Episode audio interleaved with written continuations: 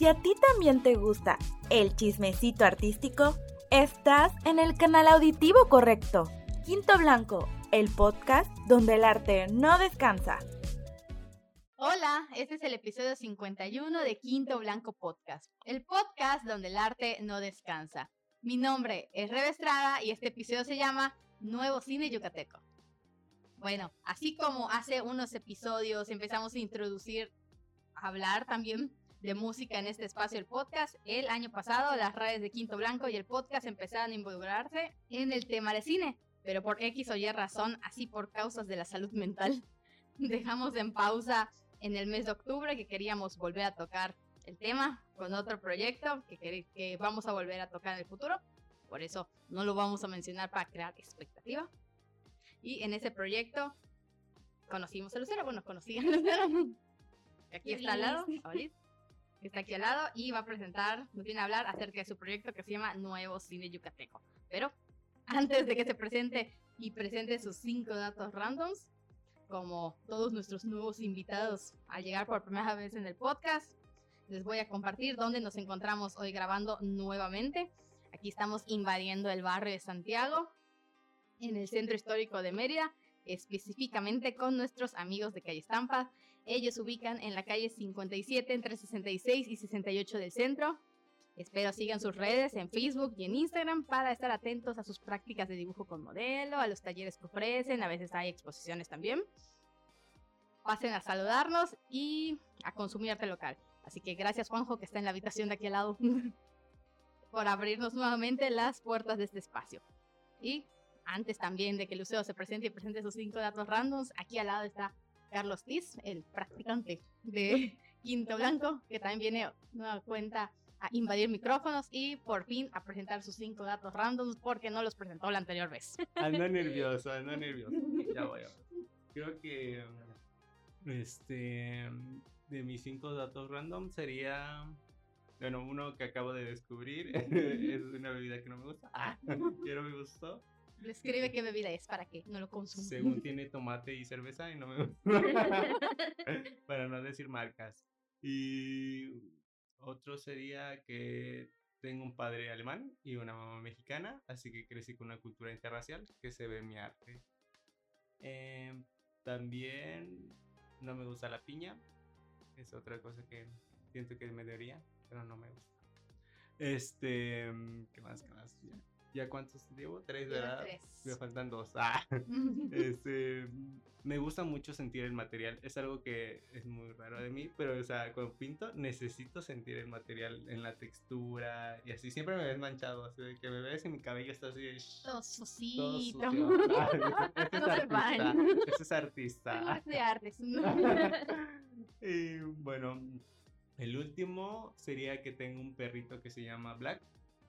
Y es lo contrario, es blanquito. Le puse así porque le encontré de noche. Ah, no tanto por el color. Ajá, sino por un recuerdo de dónde lo encontré. Ay, está súper bien. Esperemos hables en este episodio. Voy a hablar hasta que me calle. Ah. Lo sacan. y ahora sí, Lucero, ya puedes presentarte y presentar tus cinco datos randoms también para que te vayan conociendo acá en los micrófonos. Mi primer dato random es que me gustan mucho los dinosaurios y mi favorito es el Parasaurolophus que es uno que tiene como que su crestecita. Ah, ya lo sé, cuál. Como el de la, que anda está feliz en la Tierra antes de tiempo, el es pequeño. Sí, como Doki. Ah, como Doki, sí. sí, Ya lo ubicamos. La que decía sí, sí, sí. Esa. Esa. Bueno, mi álbum favorito de My Chemical Romance es The Black Parade. En general me gusta My Chemical Romance, pero ese es mi álbum favorito. Y creo que mi canción favorita de ellos es. ¿Cómo se llama? Fake Your Death que es de otro álbum. Otra cosa es que me fracturé el tobillo tratando de alcanzar un camión en la facultad. Oh, no. Accidentes laborales, estudiantiles. Sí, se trabó una piedrita en un taconcito que tenía y se me dobló. Sí, pues así me fui porque yo dije, ah, no importa el dolor. No pasa nada. No pasa nada. Mujer ya, fuerte, mujer fuerte. Sí, y ya como un mes después que me hicieron placas y todo porque, porque el INS. porque así es la burocracia. Porque así es la burocracia descubrieron que estaba fracturado y yo, y así seguía andando mientras. Pero, eh, tengo título como bailarina de ballet Oh. No ejerzo, pero estoy titulada. Eso. Y de chica quería ser como Steve Irwin, que es el cazador de cocodrilos. ¿Y qué pasó? ¿Y qué pasó? Pues es que ya cuando estaba grande me di cuenta que como que aquí no había como tal una carrera en la que yo me pueda especializar en eso, porque pues yo dije, quiero ser veterinaria, pero yo quiero animales grandes, yo quiero, yo quiero pues operar a una serpiente o cosas así, yo quería hacer eso. Y ya ahora que estoy como que ya más grande, me doy cuenta que realmente lo que a mí me gustaba era como la difusión que él hacía con los animalitos y dar a conocer los datos. Entonces, Nada más por, por manipularlos y así, ¿no? Mm, no tanto como manipularlos, pero sí como me gustaba lo que él hacía, que era literalmente como educación ambiental. Eso era lo que a mí me gustaba. Más esa área. Ah, yo igual quería, me gusta mucho ver Animal Planet, o sea, chica, yo leía mucho de Animal Planet todo el día, y, y eso, y quería estudiar biología marina, o biología en general, y luego, uno, no sé nadar hasta la fecha. o sea, nada, nada, pero así como que me defiendo, pero así de que, de que si me avientas al mar es como que auxilio, me uno. y luego me dan miedo las serpientes. Así de que no les hago el peo y no es una fobia, pero sí es como que si la ves, como que, ¡ah, no, yo sí pensé estudiar, pero biología con especialidad en herpentología, que son las partes que ven los reptiles. Esos son mis cinco datos random. Podemos empezar con con lo básico. Cuéntanos un poco del proyecto de Nuevo Cine Yucateco en general, así a rasgos generales, o todo lo que nos quieras contar. ¿Cómo lo comenzaste? Bueno, pues este proyecto lo tengo como desde más o menos 2020 como a finales del 2020, del 2021. Era algo que yo quería hacer porque, porque, bueno, a todo esto yo anteriormente había hecho una tesis que era sobre cine en Yucatán. Primero hice como que una que se especificaba en las formas en las que las personas aprendían cine a través de los medios digitales. Y ya de ahí, pues, como nos dieron la oportunidad de, titularnos por medio de un documental, como que de ahí lo adapté y lo puse como para el cine en Yucatán y panorama general. Y bueno, y de ahí como que había detectado como ciertas cositas. Y de ahí dije, pues me gustaría hacer como que este canal también como para que se les dé difusión a los cortos. Porque igual pasa que cuando vas a las proyecciones, lo primero que preguntan de repente cuando termina es, ¿pero dónde lo puedo ver? Eso es algo que siempre preguntan, ¿dónde lo puedo ver? Y yo dije, ah, bueno, pues veo que hace falta esto. En medio de la investigación vi que hacía falta también como un espacio donde estén ciertos datos como que más específicos, de repente los cortometrajes, de quienes los hacen y así. Entonces fue como dije, bueno, pues también me gustaría que dentro de eso haya como fichas técnicas de repente de los cortometrajes, de qué trata, quiénes lo hicieron. Pero bueno, todo esto se fue como que atrasando porque la neta me daba pena empezar. Me digo de la pandemia. No, no por la pandemia, porque de hecho nació como que justo como que en medio de la pandemia, sino que me daba pena empezar, porque yo decía, ay, ¿qué van a decir? Que, que yo ya estoy como que chiquita ahí, ahí hablando de cine. Y yo dije, ay, no. no. Y así lo fui como que postergando hasta que ya en diciembre del año pasado específicamente, empezó como un 28, que yo dije, pues me gustaría hacerlo, así como que ya, ya saben que ya está terminando el año y así como que de esos momentos en los que dices, pues ya va a terminar el año, que venga. Cerrando ciclos. Cerrando ciclos, empezando y cerrando ciclos. Entonces yo dije, ay, pues nunca va a llegar como que el momento ideal o el momento correcto de empezarlo. Y dije, pues ya lo voy a empezar. Y de hecho, iba a ser como que justo el 28 de diciembre, pero me atrasé como que haciendo las cositas y dije, ay, cuando ya terminé era el 29. pero yo dije, no me gusta el 29 porque el 29 termina en múltiplo de 3 y es impar. También he escuchado eso de que, que los números impares es como que de mala suerte No sé, realmente, pero a mí no me decía. no sé realmente, pero es que a mí no me gustan. Entonces yo dije no. Y ya fue que lo empecé el 30 de diciembre. Y así fue como empezó el proyecto. ¿Y cómo lo comenzaste así de abrir redes sociales en general o, qué fue lo primero que empezaste a difundir? Empecé primero con la página de Facebook y también abrí una cuenta de Instagram. Y lo que hice con la página de Facebook es poner como que el típico post de ¿qué es esto? Y ahí como que fui explicando cuál era el objetivo, que pues en sí es difundir el cine local y también pues difundir proyecciones, talleres, entre otras cosas que puedan ser de interés para la comunidad. Pues ya así empezó y de hecho lo compartí, yo dije entre mí como que esperando mis, mis tres likes. Porque pues, es normal que sí empiezas.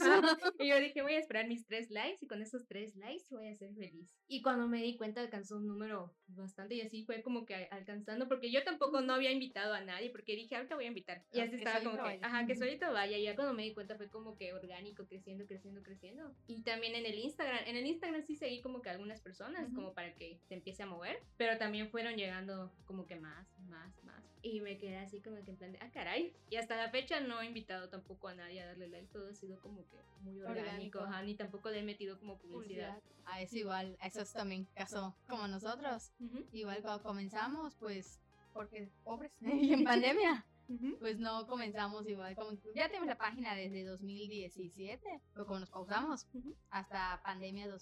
Uy, me asusté.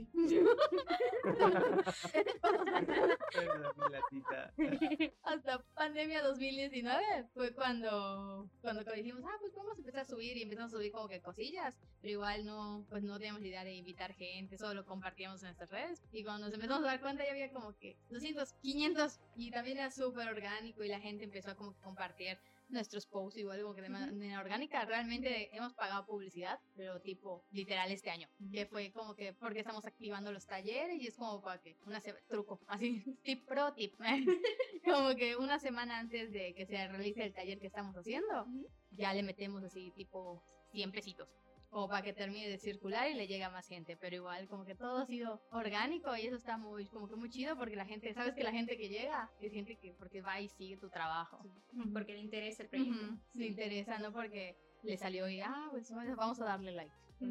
Y pues ya esa primera vez también tenía como que en cuenta que quería exhibir como un cortometraje o los cortometrajes que lleguen con la temática de Navidad, porque pues era esa fecha. De Navidad o Año Nuevo. Eso era como que lo que quería hacer. Y salió uno. Y dije, bueno, voy a empezar con este primer corto para que se vaya exhibiendo. Y pues también fue bien recibido. Y ya la segunda convocatoria, que fue más como una temática del amor y la amistad, llegaron más. Fueron llegando también más personas que se fueron uniendo a este proyecto. ¿Y tus convocatorias son de manera mensual o es más o menos cada temática? Los he manejado mensual, pero sí voy como que con las temáticas que van como de acuerdo al mes. Y pues te digo, esa primera fue de Año Nuevo y de Navidad. La segunda fue sobre el amor y la amistad. Eh, en el mes del marzo fueron cortometrajes con perspectiva feminista. Y para este mes, que fue el mes de abril, eh, hicimos una convocatoria de cortometrajes dirigidos a la niñez. Y ahora estamos convocando cortometrajes sobre maternidades. Ah, ese es el que vi ahorita que está circulando. Creo que ya cerró, va a cerrar, ¿no? Hoy cierra. Hoy cierra. Ah, hoy Bueno, esto es atemporal, pero pues no sé. Esto sale en 15 días. Entonces, ya, ah, ya, ya cerró. Ya cerró. ya cerró. ¿Y cuáles, ahora, cuáles son los objetivos al corto, mediano, largo plazo del proyecto? ¿O sus objetivos generales? Pues los objetivos generales, como ya dije, es dar a conocer el cine local y los servicios que puedes encontrar aquí en el medio, también talleres, entre otras cosas que pues le pueda interesar a las personas que pues que justamente quieren hacer cine o están empezando a hacer cine. Eh, yo espero que este proyecto crezca a llegar a ser pues un acervo de cortometrajes ya más establecido y con las cosas que se requieren, porque ya empezó y ya en el canal de YouTube puedes encontrar como que cortometrajes que ya están disponibles para ver libremente, pero pues sí me gustaría hacerlo de una manera más formal. Está bastante bien porque luego, como dijiste hace un ratito, vas, los ves y te llama la atención un cortometraje. Y luego es como que, ¿y dónde lo puedo ver o dónde lo puedo compartir? Igual, no solo porque a la persona le gusta y lo quiere volver a ver, sino que también le sirve a la persona que creó el cortometraje para seguir dándose más difusión. Sí. sí, por ejemplo, aquí siento que también pasa eso que todos los cortometrajes están perdidos. o sea, sabes que existen, pero no sabes dónde están y pues cada quien lo tiene como que resguardarlo. Entonces, yo creo que eso también puede servir como para futuras investigaciones y para que se preserven en un futuro. Sí, yo me acuerdo igual que en la, en la facultad, así, uh, siempre te decían, ay, es que había alguien, hizo un cortometraje y fue ganador de un premio, ay, ¿dónde podemos verlo? Ah, pues no sé, pero creo que lo van, creo que la semana del campus puede que lo podamos meter para que lo exhiban y todos quedamos, bueno, y a ver si lo cachabas, y era que, ay, no, choca con mi clase, no puedo ver, o ay, vamos a pedírselo al maestro que, que sabemos que lo tiene, si nos lo puede prestar, entonces sí, sería mejor como un lugar más accesible donde cada quien pueda ir, pues a la hora que puedes, no solo porque, ah, pues cuando la escuela pueda, cuando la persona pueda, sino que esté al alcance de todos. Bueno, también me gustaría hacer más adelante proyecciones presenciales justamente de los cortometrajes que se convocan y todo eso, pero todavía lo estoy como que asentando y planeando. Sí, sería muy padre eso, verlos ya de manera presencial. O sea, uno ya, una pregunta más, ¿cómo ves? Tú que estás más metida en la de cine. ¿Cómo ves el panorama del cine a nivel ciudad, a nivel estado? Pues bueno, eh, he visto que las producciones locales tienen muy buena producción técnica. Siento que las cosas que hacen falta mejorar aquí van como que en las cuestiones de historia y de guion. Siento que en ese tipo de cosas hay que trabajarlas un poco más. Veo que muchos de los temas que se tocan en el cine local son mucho de protesta sobre medio ambiente y entre otros temas sociales. También veo mucho la parte de la parte cultural, pero más local. Que tiene también, también tiene que ver con la cultura, eh, con lo local más que nada, con las cosas que son como que más próximas hacia nosotros. Lo que nos identifica. Ajá, lo que nos identifica a nosotros como yucatecos, como meridianos. Un cine más de acá. Guay, más guay. Más guay. Más de esa clase de guay y no de español. Igual veo que, que de repente empezó a haber como un, un auge del cine experimental, que eso antes no veía, pero veo, no sé si hubo un diplomado, me parece que hubo un diplomado en la ISAI y empezaron a salir como que cortos experimentales y yo dije, wow, eso, eso es nuevo, pero pues qué bueno que se esté dando también apertura a estos temas.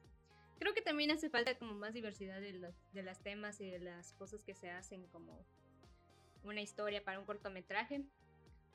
Siento que uno de los temas favoritos también aquí de manera local es el cine de terror. Tengo una teoría de por qué. tenemos, tenemos una teoría de por qué. Ajá, pero sí es como que por ejemplo, yo dije entre mí, estoy segura de que en octubre, noviembre, si saco una convocatoria de terror, va a ser la que más va a tener. Y bueno, eso. Mm, siento que igual están llegando producciones nacionales e internacionales, que eso es como una, como dos caras de la moneda.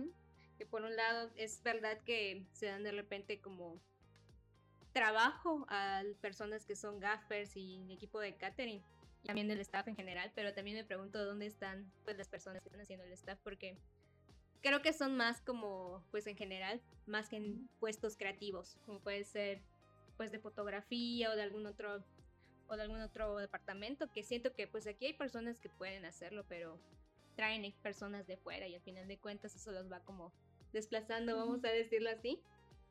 Y esto también puede generar como que también un no un conflicto, pero puede ser que la producción disminuya también.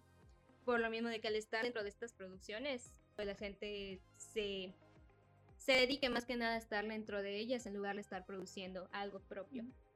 Que esto pues era, es algo que pues sí he visto como que de repente disminuyó. Si bien hay nuevas generaciones que están empezando pues a hacer cine, siento que quienes ya estaban haciendo cine anteriormente como que dejaron de hacerlo y eso también me llama la atención de por qué. Por ahí me comentaron que sí, chismecito, que sí hay personas que pues entraron como dentro de estas producciones nacionales o internacionales y pues sí, se concentraron en estar en eso, pero pues dejaron a un lado lo propio. Sería bueno que lo retomen. Si, es una, si usted es una persona que hizo eso, por favor, le tome su trabajo. Por favor, regrese, por favor. por favor, regrese. El cine yucateco lo necesita. eso. Mm, se tiene también como una pequeña discusión si el cine en Yucatán necesita o no ser una industria.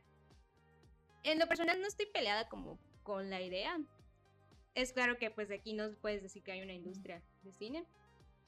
Pero pues sí, habría en una plática una chica que ve Tropivisiones, ve este proyecto de Tropivisiones que hacen cine comunitario.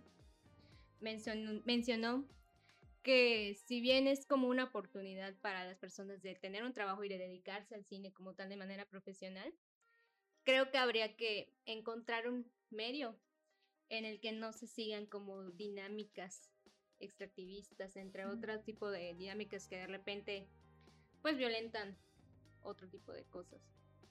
Y yo creo que sí, más que nada es eso, como buscar un punto medio al final de cuentas. En el que se pueda trabajar, ¿no? En el que se pueda trabajar, pero que también pueda ser de manera ética y responsable. Sobre todo si es como un cine cine comunitario, si te tratas una historia de alguna comunidad que de repente sí siento que, que tienen estas dinámicas justamente como extractivistas o como de colonizadoras, por decirlo así. Sí, sí lo he visto. Sí, se sabe. Sí, se sabe. Sí sabe, Entonces, es eso. Yo creo que sería, yo creo que más bien sería como que buscar tal vez un, un no un sistema, tal vez una forma en la que como un método. Un método, ajá. Más que nada en el que se pueda trabajar de esto, pero juntar la manera que sea ético. Que sea como, no sé si esté bien dicho, pero son ganar, ganar de, las, de todas partes, ¿no? Exactamente. Que también, igual si las personas si no quieren ser parte de como de estas dinámicas, pues también que puedan hacer cine y no hay ningún problema. Eso me pasa, que puedes, es que puedes hacer cine de, de, todas las maneras, todos los cines son posibles. Todos los cines son cines. Ajá, todos los cines son cines. Exactamente. Tengo una duda. Ah, bueno, unas, unas dudas. Es que, bueno, yo he tomado algunos cursos de introducción a la cinematografía, pero cuando dicen cine de industria y cine que no es industria, ¿a qué se refiere o qué, qué idea quieren llegar? Bueno, pues miren, hay una parte dentro de lo que son las industrias creativas en las que entra el cine. Entonces, para que eso sea considerado como que una industria, tiene que haber cierto tipo de dinámicas entre las que está como que haya un flujo constante de producciones y lo que involucra también un constante flujo de dinero, cosa que pues aquí no pasa. Y que también las personas puedan pues vivir justamente del cine. Y pues sí, pues, actualmente no conozco a alguien aquí en Yucatán que diga estoy viviendo completamente de hacer cine. Eso fue una de las cosas y pues el estar justamente haciendo pues producciones constantes, que eso también sabemos que no, la mayoría de las producciones aquí se hacen de manera independiente. Que eso podemos decir que es como que la, la principal característica, que es como de manera independiente, sí con las casas productoras de que hay aquí locales, pero es más como de recursos propios o recursos que se bajan de fondos o de otro tipo de, de lugares. Podemos decir eso. Mm, y pues también está la parte del cine comunitario, que justamente, por ejemplo, Tropivisiones está en Tequit y pues ellos se encargan de impartir talleres a jóvenes de la misma comunidad y ellos son quienes deciden qué historia se va a hacer y ellos son los que graban y hacen todo. Es un cine muy bonito, la verdad. Oh, Pero el cine que no es industrial, ¿consideras que es más libre en cuanto a lo que pueda producir? Yo digo que sí.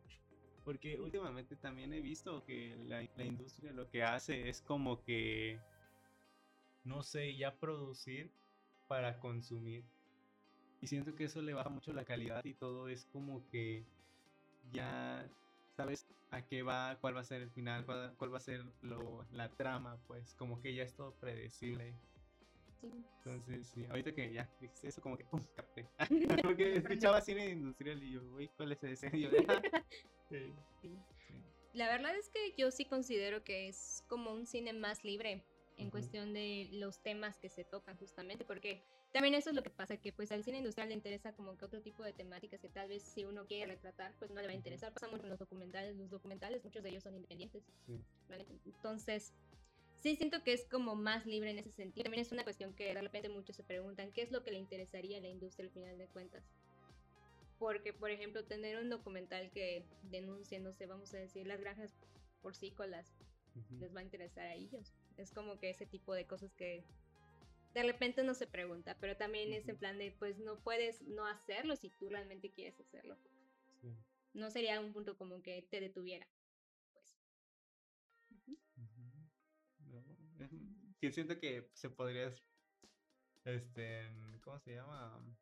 Explotar ¿Expandir? ese expandir ese tema pero siento que si sigo preguntando no vas a terminar pero bueno no sé y yo no pregunto más no, no, ah, bueno. luego el otro episodio hablarnos de industrias la teoría que decía de que por qué aquí en la en octubre sería así como que las cosas de miedo o sea esa teoría dije ¿cuál será?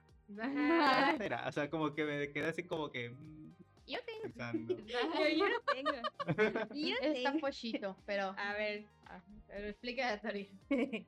pues bueno, una de ellas justamente es por el contexto en el que se viven, ya saben, y que pues siempre las, los mitos y las leyendas son algo Ah, muy sí. local de aquí. Sí. Las cosas como el Waichiu, el Shabbat, y Ujú. ese tipo de cosas, pues de por sí lo tenemos dentro de la cultura. Pero también yo creo que mucho tiene que ver como que también la influencia de el festival que se hace justamente en octubre y noviembre, que es Mórbido. Que mando sí. chismecitos. Ajá, que manda chismecitos, porque Que mando invitados. que manda invitados. Estás invitado, Kevin, este año. Por favor, invítanos también.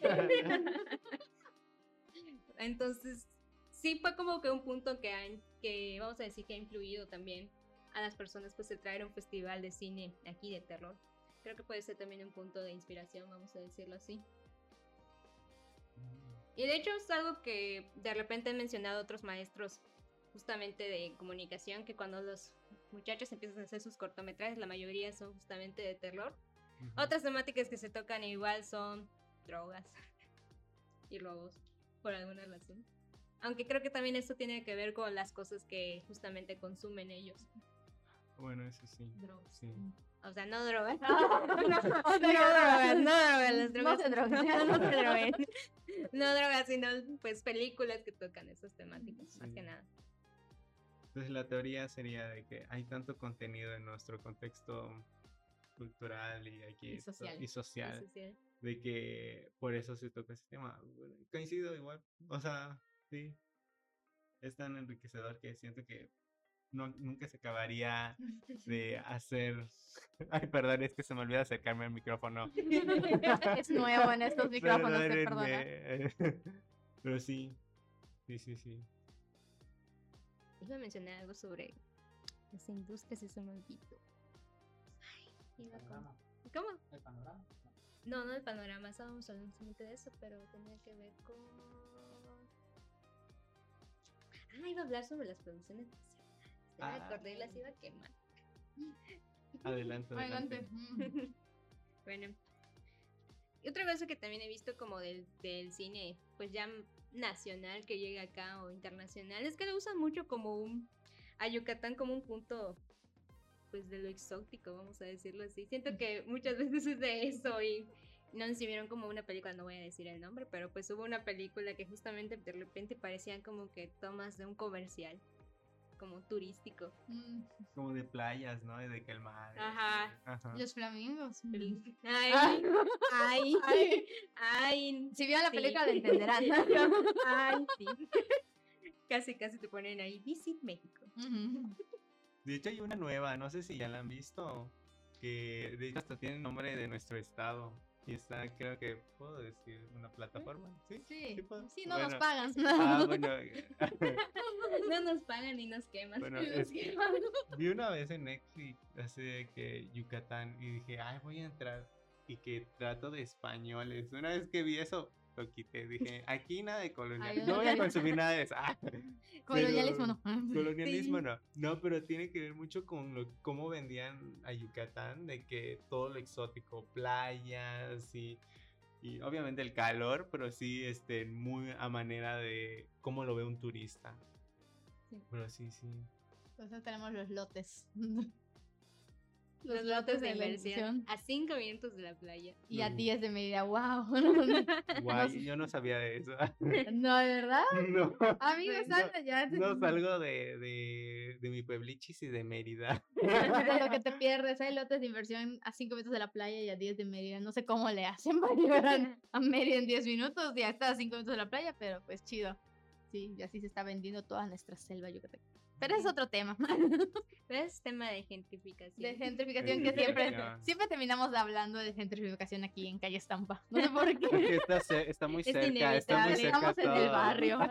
Saludos a los, a los vecinos de Santiago. Espérate, te van a venir a callar. Aquí al lado voy a sacar los gringos.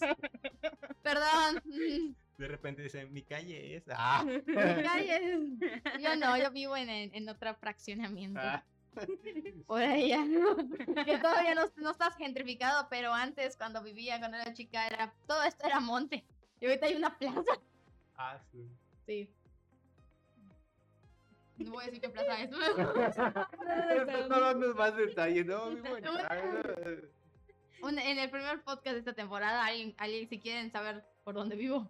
Alguien, quemó, alguien quemó donde vivo porque dijo, ay, pues somos de la misma colonia porque mi colonia está al lado y yo así de, maldita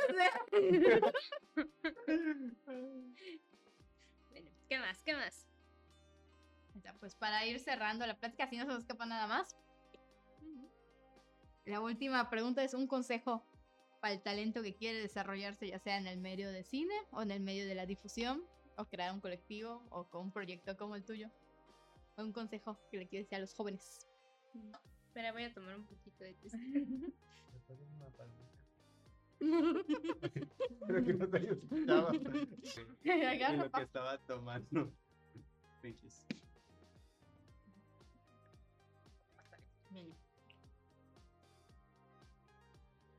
Yo siento que si hago así, no llego. La próxima me amarras así de que. Un caballo. Bueno, pues yo creo que el primer consejo que daría es que justamente se atrevan a hacerlo. Sé que da miedo, sé que da pena, pero pues justamente yo siento como que los dos consejos que me dieron de meterse en problemas y que pues el momento correcto nunca va a llegar, creo que eso es como que la, la clave para empezar algo. Y pues van a ver que pues poco a poco va a ir creciendo pues su proyecto y también que más gente se va a sumar a ustedes. Eso podría ser uno. Otro podría ser que acepten críticas. Creo que eso es muy importante justamente para mejorar. Me ha tocado ver personas que de repente se molestan si yo les digo, ah, pues sabes que no me gustó tu cortometraje y pues creo que eso también sería bueno que pues aprendan a escuchar justamente qué es lo que no gustó y todo eso en lugar de como defenderlo, por decir así. A mí me pasó en la universidad justamente que hicimos un corto y en ese momento, pues la neta yo estaba muy estresada y todo eso. Y me acuerdo que le habían puesto una calificación baja y yo me molesté mucho, ya estaba ahí defendiendo de que no, es que este corto no merecía esa calificación. Ya después lo veo y actualmente lo veo y digo, no, sí merecía, sí, merecía, eso. sí se merecía hasta menos, lo hubieran puesto. A ver, siguiente pregunta. Este ya es como que pregunta. Ya te había preguntado antes. no nací porque nos vimos en, en un evento hace dos días. Pero ya, ya, como ya es chisme de local, bueno, ya es tema local, ¿cómo ves la, la, creación de la licenciatura en cine de la UNAI? De la nueva Universidad de las Artes de Yucatán. La guay para los cuates. La guay. Yo la verdad veo, lo veo bastante bien. O sea, me, me entusiasma el hecho de que ya haya una licenciatura, justamente, o que esté en planeación de una licenciatura en cine. Mm. Tengo muchas preguntas, la verdad. O sea, me quedo así como que, como, me emociona, pero también tengo así como que es inevitable que yo me pregunte como que cosas. Muchas de ellas es justamente el plan de estudios que va a llegar. Eh, bueno, que va a llevar, perdón. Eso, ¿quiénes serán las personas que impartirán estos cursos? Que eso también es algo que nos quedamos así. Sería muy interesante saber quiénes van a ser los maestros que van a estar detrás. Sí. Yo me pregunto si serán locales. A mí me gustaría que sea gente local, porque siento que pues son personas que ya han trabajado aquí, entonces siento que eso también podría... Línea? Sí, marcaría como que una línea de... como vía, vamos a decirlo así. También hay algo que nadie está tomando en cuenta, pero el costo. ¿Cuánto costará tener esa licenciatura? Bueno, más que tenerla al cursarla, cuánto va a costar y también cuántos van a ser admitidos. Porque, porque bueno, vamos a, vamos, a, vamos a tomar en cuenta como el número de interesados a partir de una publicación que yo hice en una página. Esa publicación de que ya estaba abierta tuvo más de 300 compartidos. Punto que 200 o 150 personas de las que lo compartieron vayan a querer, vayan a estar interesados en tener su emisión y todo eso. Pero de ahí suma de las personas que van a venir de fuera a estudiar aquí. Como pasa justamente en la UARI, pasa mucho que las licenciaturas se llenan también de otras personas. Porque pues son la opción más cercana que tienen para estudiar eso. Entonces yo sí me imagino que van a llegar personas de Campeche, de Quintana Roo, tal vez de Chiapas, de Tabasco. O de sur. Porque normalmente, bueno, justamente estamos hablando con, con mi amiga, la que se fue, la que está aquí colada. Eso estamos diciendo, porque normalmente si vas a estudiar cine, te vas, todos se van a la UNAM, todos se van a Puebla, todos se van a Guadalajara a querer estudiar cine. Y también, ah, esa es una pregunta que te iba a decir. ¿Sabes cuáles son los costos? Así, es que yo no sé la verdad. Ahorita que acabas de mencionar los costos y cuánto nos va a costar una, una licenciatura. No, o aproximadamente cuánto cuesta como que una colegiatura o una mensualidad en esas escuelas. Guay, pues te puedo decir. Así como son las para que te pueda mm, Pues bueno, te puedo decir que aquí hay un lugar que da los diplomados. Son diplomados, pero son de cine, ajá. Pero sí son caros, son hasta 25 mil pesos solo el diplomado. Y es un diplomado. Ajá. Entonces, yo creo que sumándole como que las, la, la colegiatura y todo lo demás, los demás gastos, el equipo y todo eso, sí te llevas el millón. Por ejemplo, cuando yo hice la primera investigación de, de las escuelas y todo eso con los estudiantes, me tocó checar justamente pues escuelas que, que ya saben que pues aquí no hay una escuela que de cine, pero la que tenía la especialidad en ese momento era la náhuatl de cine y me tocó como que checar el precio de más o menos cuánto te saldría el costar, el estar ahí. Y era más o menos un millón. Y eso que la que está cara ya de entrada. Entonces, eh, sí, sí me quedé en plan de que cuánto va a costarnos esa licenciatura. Sí, sí. Sí, bastante. Yo creo que sumándole precios y todo eso, yo le calcularía unos 25. ¿Mil? Sí, unos 25 mil. Y eso igual que no estamos, ahorita que dijiste de que quiénes van a venir o quién, cómo va a ser el, número de, de, estudiantes seleccionados y así, yo me pongo a pensar igual, me puse a pensar de que, por ejemplo, el proceso de con el que ESAI, no sé si ahorita que son universidad vaya a cambiar como que su proceso de admisión, pero cuando vas a la ESAI a querer postularte, no es el mismo proceso como cuando vas a Wadi sino que tienes como tres filtros diferentes porque ellos sí te hacen, ejemplo, nosotros que, estudiamos artes. Bueno, aquí está Carlos. Hola, habla Carlos, a opinar algo. Pero bueno, al menos mi generación que ya está ruca. A nosotros nos tocó presentar el examen, el general que, le, que todos los estudiantes presentaban al mismo tiempo, que era el, el de matemáticas, español y no me acuerdo qué más. Y aparte presentabas el mismo día uno especializado, que igual era teórico y era historia del arte, historia, creo que literatura y no me acuerdo qué más. Y ya, y si pasabas el, la media, quedabas seleccionado. Y por ejemplo, mi generación, que fue 2011, este, ellos, nosotros presentamos creo que como 120 y quedamos 99. Así como casi, casi, casi todos los que presentaban quedaban y de eso te dividían, pero en el site es... No sé si tu proceso de selección cambió de WADI cuando WADI. No, pues es el mismo, se ha mantenido en todas las licenciaturas de la WADI. Pues que yo sepa, hacen el mismo examen, solo cambia la parte de la especialidad. Y creo que es más corta, ¿no? Tienen como un tiempo, creo que es una hora en general y la otra es más corta. Pero yo sí intenté enfocarme igual en la SAI pero sí eran tres partes. Me acuerdo que era en la entrevista, me pedían un portafolio y aparte exámenes como de dibujo y cosas así. O sea, ya querían un artista pues ya con experiencia pues. Y pues la Wadi creo que seleccioné esa opción porque no tenía ni, ni, un, ni obras que completen la lista que necesitaba. Pero yo creo que sí, eso es lo que diferencia la WADI de la SAI. Darle oportunidad a los que no tienen experiencia para tener esas herramientas y forjarse como artistas. Y esto lo descubrí hace poco, porque ya sé que es mi única opción, ¿no? Pero hablé con una española que se llama Cayetana.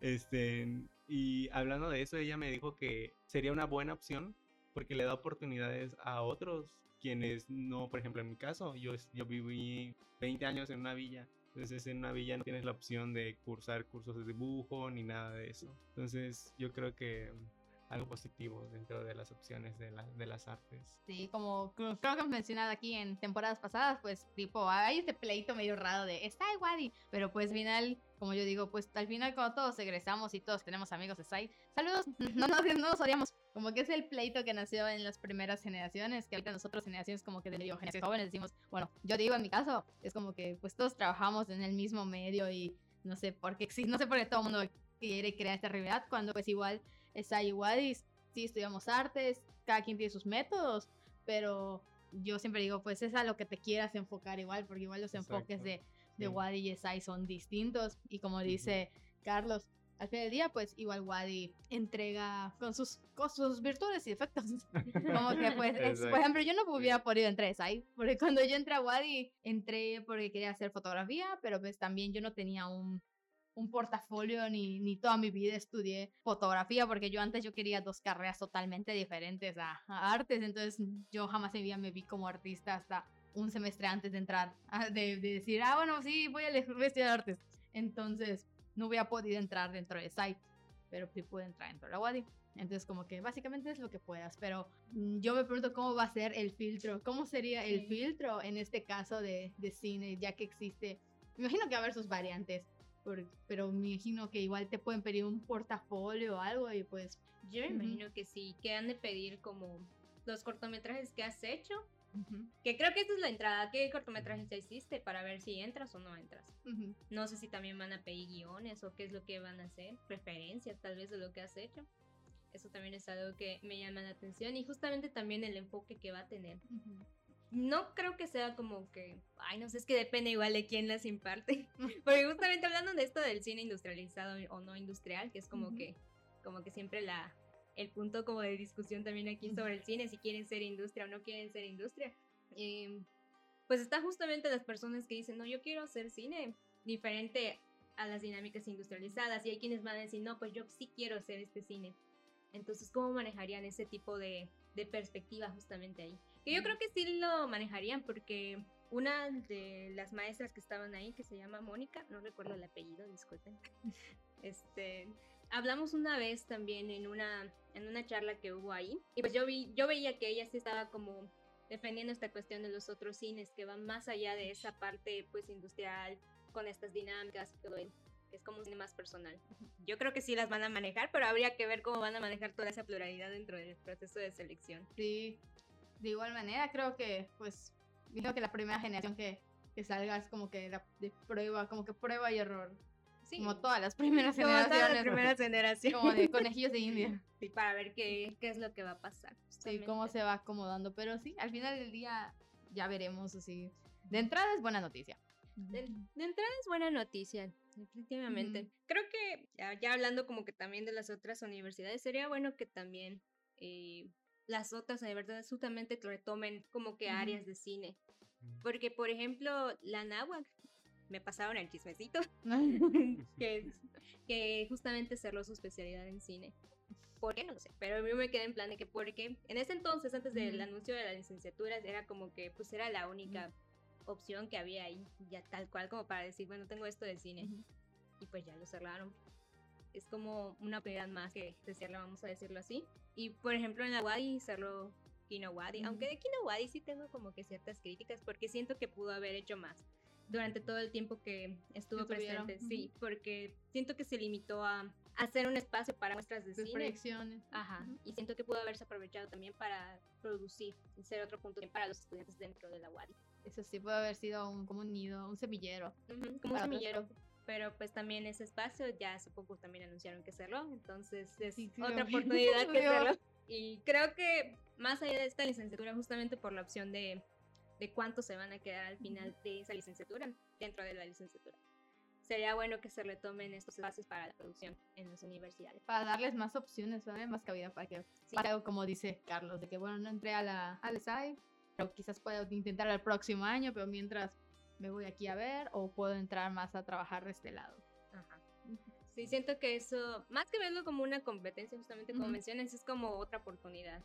Y más adelante, pues hacer como sinergia en todos los proyectos. Tenía una, como una curiosidad de, por ejemplo, como artistas y creadores creo que siempre nacimos con ese, ¿sabes? Así como que con esa curiosidad o con el nacer del interés de investigar o crear o agarrar incluso el material. ¿Cómo alguien que le interesa el cine te da o, o puede darse cuenta que es lo suyo? O sea, tú cómo, desde tu perspectiva, cómo te diste cuenta que es lo que te atraía o cómo dijiste, ah, es esto, eh, aquí, aquí soy. La neta, yo me metí en problemas. Métanse problemas. Ah. tenía, justamente sí. Es que tenía, es que tenía un maestro en la universidad que se llama Roberto. Ay, saludos, maestro Roberto. Se me fue su apellido. Así nos pasa a todos. Conozco a Carlos, te olvidó su apellido, ¿Qué pasa? Es que pasa con los maestros, ¿no? De que te aprendes, no sé, por ejemplo, la maestra Mechi. se, me olvidó su apellido, ¿no? Así es muy común. y es que es un maestro que tuve desde el inicio de la universidad, ya no lo volvimos a ver. Entonces sí fue así en ah. plan de que se me olvidó su nombre. Pero sí era Roberto, era Roberto. Bueno, ese maestro siempre que nos daba clases nos decía así como que el tipo, métase en problemas. y pues él era como nuestro maestro que nos empezó a dar como que esta parte de metodología, de teoría de sistemas y todo eso, la parte que te sirve para investigación en la que muchos se duermen. Entonces, eh, bueno, yo empiezo como que con todo este rollo porque por una clase que yo tuve de guion. A mí me gustaba el cine y me llamaba la atención, pero cuando yo entré en la universidad me daba pena decir que me gusta el cine porque yo tenía esa idea de que es que, ¿cómo lo vas a decir? Y tú no sabes nada del cine, tú acabas de ver Los Vengadores, no has visto las películas de Kubrick ni nada de eso, ¿cómo vas a decir eso? Perfecto, es cine. Ajá, es que, es que tienes esta imagen de que tienes que saber mucho para ser pro, no Ajá, ser pro. Y yo así como que, ay, no, estoy chiquita. Y pues ya era como que un interés que tenía, pero que no, no mencionaba como que mucho, hasta que ya tuve como que esa clase de guion y pues haciendo como que en ese proceso dije, la verdad a mí me gusta hacer esto, quiero hacer esto. Pero pues al momento fue como que me nació la duda de ¿y cómo lo hago? ¿O cómo empiezo? ¿Cómo sí. Y ya de ahí pues justamente teníamos este maestro que nos decía, métanse en problemas y ya íbamos a empezar como que a ver nuestra tesis y nuestros temas de investigación. Y pues de ahí me quedé así como que en plan de quiero hacer algo relacionado al cine porque es como mi pretexto también para aprender de, de esto que yo no sé. Y ya, pero sí, fue como que de ahí fueron pasando como que cosas, pero dando también clases de cine de repente como libres y yo me iba metiendo ahí como que, pues a ver. Pues a ver, a, ver qué pasa. Ajá, pues a ver qué pasa. Y pues literalmente es como de que me metí en problemas y ya vi que me gusta. Más bien es eso, que no sé si es lo mío, realmente. A mí me gusta mucho escribir. Y pues ahora que ya estudié la licenciatura, pues me gusta hacer como que más cosas relacionadas al audiovisual. Y pues a mí me gusta, a mí me gusta hacerlo, realmente me disfruto como que todo ese proceso, pero realmente no lo hubiera sabido si yo no lo hubiera intentado. Si yo no me hubiera tenido, si no me hubiera metido en problemas. Yo creo que ese más bien es el tip. Inténtenlo y si les gusta, pues háganlo. Y ya poco a poco pues van a ir practicando y mejorando más. Es que siempre tenemos como ese miedo cuando estamos iniciando de dar el paso de, por ejemplo, en la carrera siempre es de que da miedo, como tú decías, el no ya lo tienes. Porque ella siempre, ajá, esa frase de la Rebe. Porque cuando estás iniciando en la carrera, yo creo que a todos nos da pena tocar puertas. O sea, y que te digan no, o que no eres tan bueno, o que lo que haces no, no es arte, por ejemplo, en mi caso, ¿no? Y sí me ha tocado. Pero al escuchar este tipo de historias como la tuya, digo, ay, entonces tal vez sí me puedan decir no, tal vez me meten problemas o lo que quieran, pero sí se puede lograr. Entonces es algo motivador para mí, que me inspira. Ay, gracias.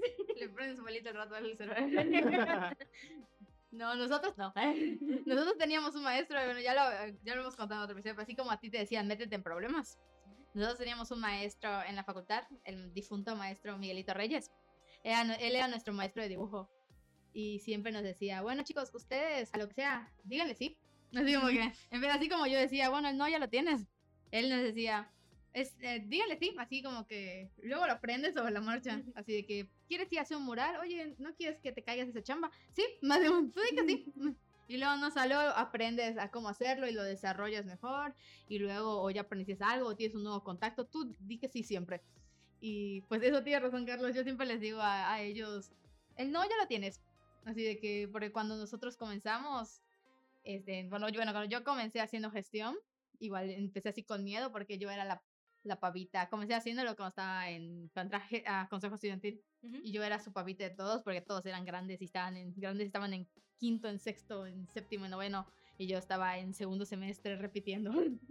y era así como que los veía a todos y era de, ay, pues listo. Y pues ellos me empezaron a enseñar y era como que, ah, pues ve y pregunta. Entonces, a ver si te cae así un patrocinio o a ver si nos dan el espacio. Entonces yo así aprendí, bueno, el no ya lo tienes porque pues vas y, y lo peor que puede pasar es, es, que te digan que no. Así como que, ah, no te puedo dar el patrocinio ahorita. Pero quizás para tu próxima edición sí, sí cae.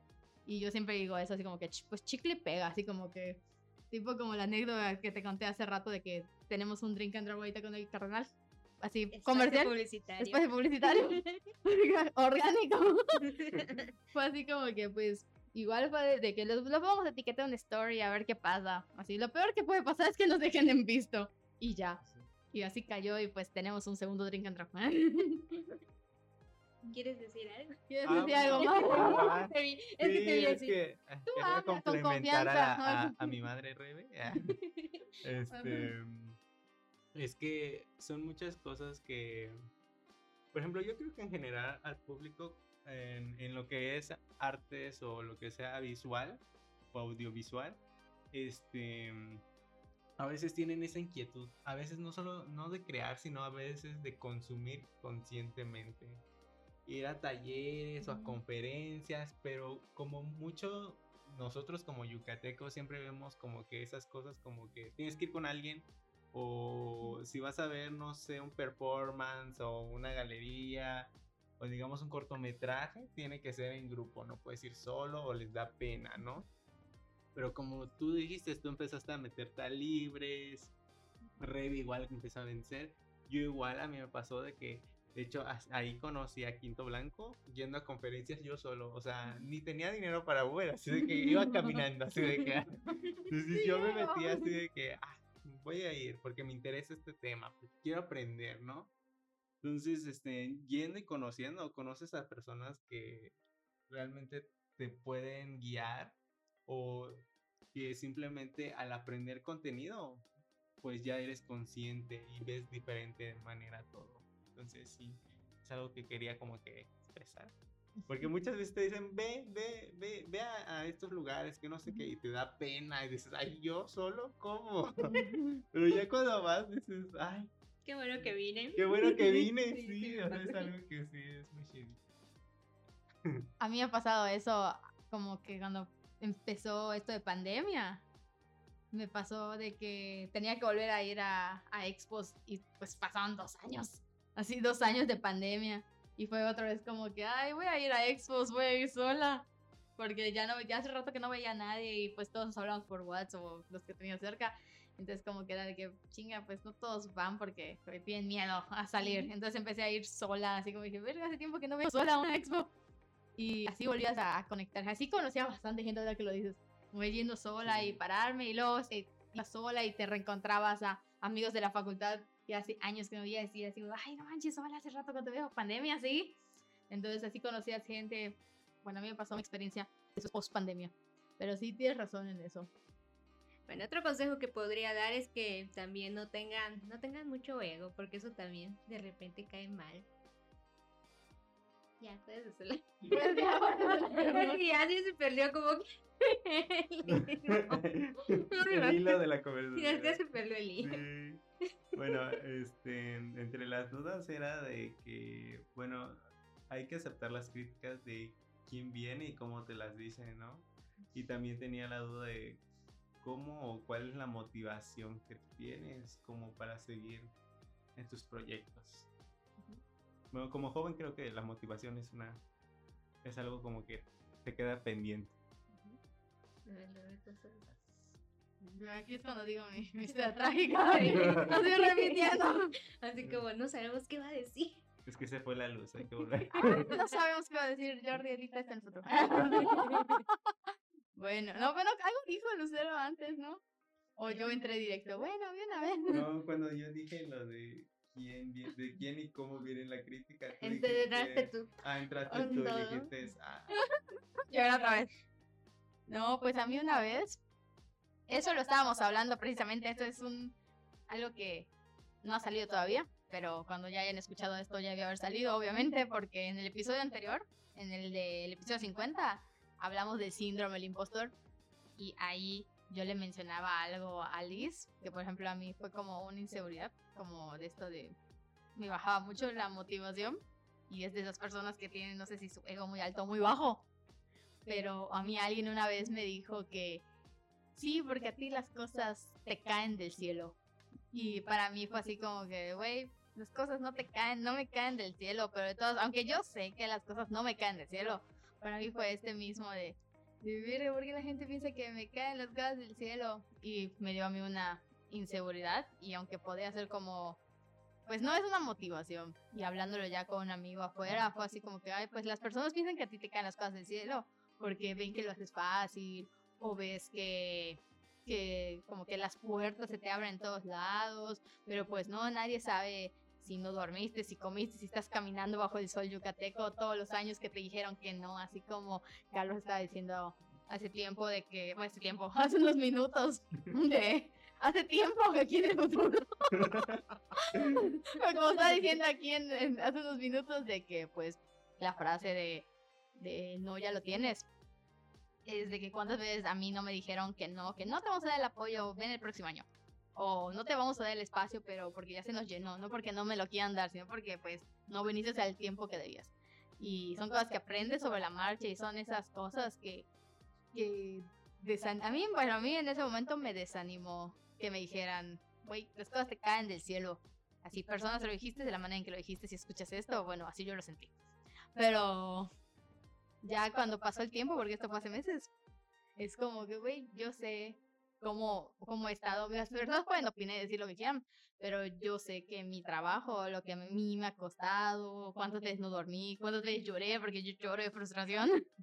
y este, entonces eso es como que igual muy motivante. Y luego ves, por ejemplo, que te dicen que no, y luego conoces a alguien, o luego te dicen que sí, y luego te dicen algo muy bonito de, de, de un evento que en algún lugar te habían dicho primero no, y te dijeron que sí, y eso es como que es muy motivante que alguien llegue y te diga, ay, pues al final sí quedó bien, o oye esto, o te reconozcan tu trabajo igual para positivo y conoces a alguien más, o te da motiva a querer volver a hacer una segunda edición, como, como otras cosas, como el Drink and Draw que se va a hacer en mayo, aquí haciendo clickbait. Espacio publicitario. Espacio publicitario gratuito y orgánico. Pues bueno, a ver, eso, eso es una buena pregunta. Creo que como tal nunca me lo he planteado sino que simplemente ha pasado. Pero creo que tiene que ver igual con la constancia en la forma en la que haces cosas, como decir, para mí me funciona mucho como que tener agendado como de que yo voy a hacer esta cosa tal día. Y pues ya sé que es como que un pendiente que tengo y que digo, ah, bueno, tengo que hacer esto porque si no, no voy a poder hacer y estoy así como que con eso tratando de ser constante. Sí, de repente me pasa porque pues al final de cuentas somos humanos. Que es en plan de que no tengo ganas, me siento chippy hoy, hoy no quiero hacer nada. Y pues es algo que creo que nos va a pasar a todos al final de cuentas, pero una de las cosas que me ponen muy feliz es que me doy cuenta que las personas sí les está gustando como que el contenido, sí, sí les llama la atención, sí lo comparten y todo eso. Y me ha tocado como que ver a una que otra persona que de repente me dice, ay, es que me gusta el contenido que tú subes, yo veo tus videos y cosas así. Entonces, ese, tipo de cositas que al final de cuentas son como que cositas pequeñas, pero como que yo digo, ay, me motivan a seguir, a seguir con este, con este proyecto y a, y a seguir haciendo las ediciones y todo eso. Pero sí tengo como que también en cuenta que tal vez iba a llegar un punto en el que yo diga, no quiero hacerlo, pero con el hecho de decir, tengo que hacerlo, porque es como, no un deber, pero es como un pendiente, vamos a decirlo así, pues ya de ahí como que logro motivarme para concluir lo que estoy haciendo. No sé si sonó muy triste o sonó muy, muy real o no sé. Es muy real. ¿Cómo lo sentiste, Carlos? Sí, como que fue creciendo. Bueno, la motivación obviamente va cambiando conforme vamos avanzando. Pero sí, yo creo que es como evolución, ¿no? Así como tú dijiste que tu motivación es tu público, cuando tú decías que te emocionabas con esos tres likes, ahorita te emocionas por un público más grande. Entonces es algo que sí proyecta mucho a lo que queremos. Aquí volviendo a invadir y hablando como que de motivación, así como que en caso personal, a mí, así como me dijeron, es que tira todo te queda en el cielo. bueno, pues mi motivación como que actualmente, porque pues aquí ya chismos en mi vida fuera de micrófonos, pero pues no han sido como unos, han sido unos meses muy sub y bajas. Pero, pero a mí lo que me ha motivado principalmente es que pues tengo un trabajo Godín que no tiene nada que ver con, con esto de moverme en artes, de lo que estudié y no sé qué. Y de todas formas trabajo, pues trabajamos en un colectivo que aún no nos paga, pero esperemos algún día nos pague. y lo hacemos por amor al arte, pero también tenemos que pagar deudas. Entonces lo que a mí me motiva estar haciendo esto de que nadie nos paga, estamos aquí en el calor yucateco, es precisamente eso de que ves y la gente comparte tu contenido y dices, y luego escuchas comentarios de que es que lo que lo, tu contenido es muy bueno y tu contenido refleja mucho como que como que lo estás haciendo porque te gusta, no porque no porque ay, va a conseguir tantos views o me va a generar tanto dinero este contenido, sino porque te está gustando lo que estás haciendo y creo que cuando, por ahí lo escuché, de cuando haces las cosas porque lo, que le das amorcito y porque te quieren se nota hasta en esa parte, no porque hay por ambición y por dinero. Y aparte, a mí eso me motiva, así como ver que la gente lo, lo valora y no solo te no solo lo ve así como que, ah, pues generó, lo ve con envidia, no sé. Sí, creo que es más que nada eso, ver que las personas pues te dicen eso, te, te motiva más que nada. Igual a mí me ayuda mucho las conversaciones que de repente tengo con mis amigos, de que les digo, ah, pues estoy haciendo esto. O pues a veces les digo como cada así de que no tengo ganas, como que también ellos, y eso lo agradezco mucho, que también son una constante como motivación para mí de, no, es que sí puedes hacerlo, porque a mí me pasa también mucho eso, que de repente me quedo en plan de que es que no puedo, no sé, me da miedo, pero ya que ellos me, me van alentando también en decir, no, es que sí puedes, sí puedes, sí puedes. A mí mi mamá es una de esas personas que me dice, es que sí puedes. Es que ve cuánto ya avanzaste y cosas así. Es como que, es como eso, sí. Creo que también comparto ese sentimiento de bebé de, de cuando te dices que a ti todo se te va fácil, pero pues es que, no, la verdad es que uno sí tiene que estarle trabajando y más como que el abrirse puertas. Yo lo veo mucho en esto de que pues yo no sabía nada. Pues ahora no puedo decir que sé todo, pero ya sé más de lo que sabía en el momento en el que yo empecé. Y eso es muy motivante igual, porque yo, yo hasta la fecha me sigo acordando cuando nosotros comenzamos esto de quinto.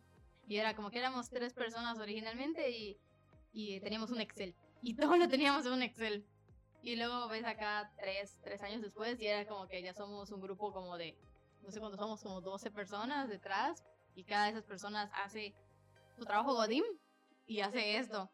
Y cada persona a sus diferentes niveles da un poco más, un poco menos, pero lo está haciendo y está haciendo constante. Y luego estamos aquí grabando un podcast que comenzó en línea y sin Jordi. Hola Jordi.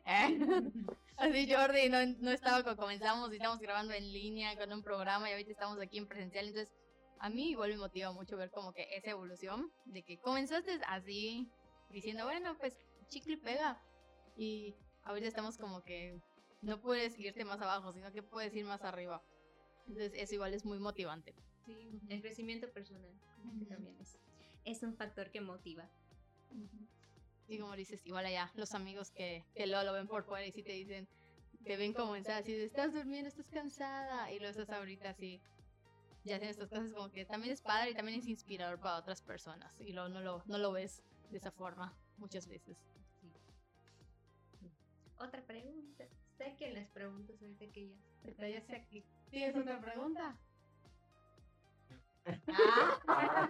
y ya dejó. Me dijo sí, perdónenme. A ver. ¿Te gusta bailar? Ah, ¿bailas? ¿Y yo, ¿bailas? Ah. Bailo. Comenten mis cinco datos randoms que soy bailarina. Ay, es cierto. Fui Jordi. Es maestra de ballet, lo dijo en su No ejerce, pero... No ejerzo, pero soy solo para calificar exámenes y poner Certificada, ¿eh? Certificada. Sí, sí, está certificada. Sí, por eso dije certificada. No sé por qué piensa que lo digo de broma.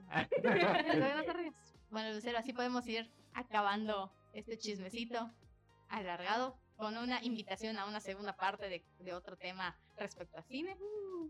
Y mientras, no sé si quieres compartirnos tus redes sociales, ya sea personales o de Nuevo Cine Yucateco, para que todos te sigan, ya sea en Facebook, en Instagram, todos, todos nuestros. Sí, pues bueno, las redes sociales de Nuevo Cine Yucateco es, así lo pueden encontrar en Facebook como Nuevo Cine Yucateco tal cual. En Instagram también, solo que va como que con puntos intermedios, está como que en nuevo punto, cine punto, yucateco. También sale, tiene un loguito azul. También tenemos TikTok y también lo pueden encontrar con el mismo nombre. Eso, eso es bueno, que todos están con el mismo nombre. Entonces no hay pierden. Y pues ya si me quieren seguir en mis redes sociales personales, estoy en Instagram como lucerito.ec. Ahí subo fotitos y también subo otras cosas que voy haciendo de repente en mi trabajo formal. Ahí está. Así que vayan y vayan a todas las redes sociales a seguir a Nuevo Cine Yucateco. Y aquí es donde van los avisos parroquiales para terminar cada episodio. ¿Qué vas a hacer? Norteas. bueno, pueden seguir nuestras redes sociales en Facebook y en YouTube. Estamos como Quinto Blanco. ¿Puedo mencionarlo? Sí, a ver. Ah, también. También tenemos nuestro canal de YouTube, que es donde estamos haciendo las transmisiones de los cortometrajes, que también lo pueden encontrar así en Nuevo Cine Bueno, pues pueden ir a seguir en todos lados a Nuevo Cine Yucateco. Y aquí es donde van los avisos parroquiales para terminar el episodio. Pueden seguir nuestras redes sociales en Facebook y en YouTube. Estamos como Quinto Blanco, en Instagram como arroba quinto-blanco. También estamos en WhatsApp, que es el 9995 68 tenemos nuestro correo exclusivo del podcast, que es quintoblanco.podcast.gmail.com. Estamos con los reels de Agenda Cultural de manera semanal, donde compartimos los eventos culturales que estarán o están ocurriendo en nuestra ciudad y o estado. Así que pueden compartirnos sus eventos por los medios antes mencionados. Les compartimos que tenemos un blog como colectivo. El blog es quintoblanco.wordpress.com Finalmente, no olviden seguirnos en la plataforma de audio de su preferencia y si esa plataforma es Spotify, recuerden calificarnos con 5 estrellitas para saber que les gustó mucho, mucho. No olvidemos que contamos con patrocinador. Si necesitan trabajos de diseño e gráfico e impresiones, pueden contactar a nuestro amigo Hilario Baeza. Lo encuentran así en Facebook y en Instagram como arroba esca-1609. Antes de terminar, les compartimos nuestras redes sociales personales que son en Facebook estoy como artista Carlos Tiz, que Tiz escribe T-H-I-E-S. Y en Instagram estoy como Carlos Tiz 31. Y a mí me pueden encontrar en Instagram y en TikTok como arroba rebebe-es14. Y después del hackeo me pueden encontrar en Twitter como arroba rebebe-es14 sin el guion bajo. Porque es lo único que había. Ay, no. Y no olviden que pueden escucharnos mientras estás comiendo solito. O mientras estás contando chismecito ajeno con una chelita en la mano. Y recuerden que el nuevo cine yucateco no descansa. Y aquí terminamos este podcast con promesa de continuación como otros episodios. Así que bye. Bye. Bye.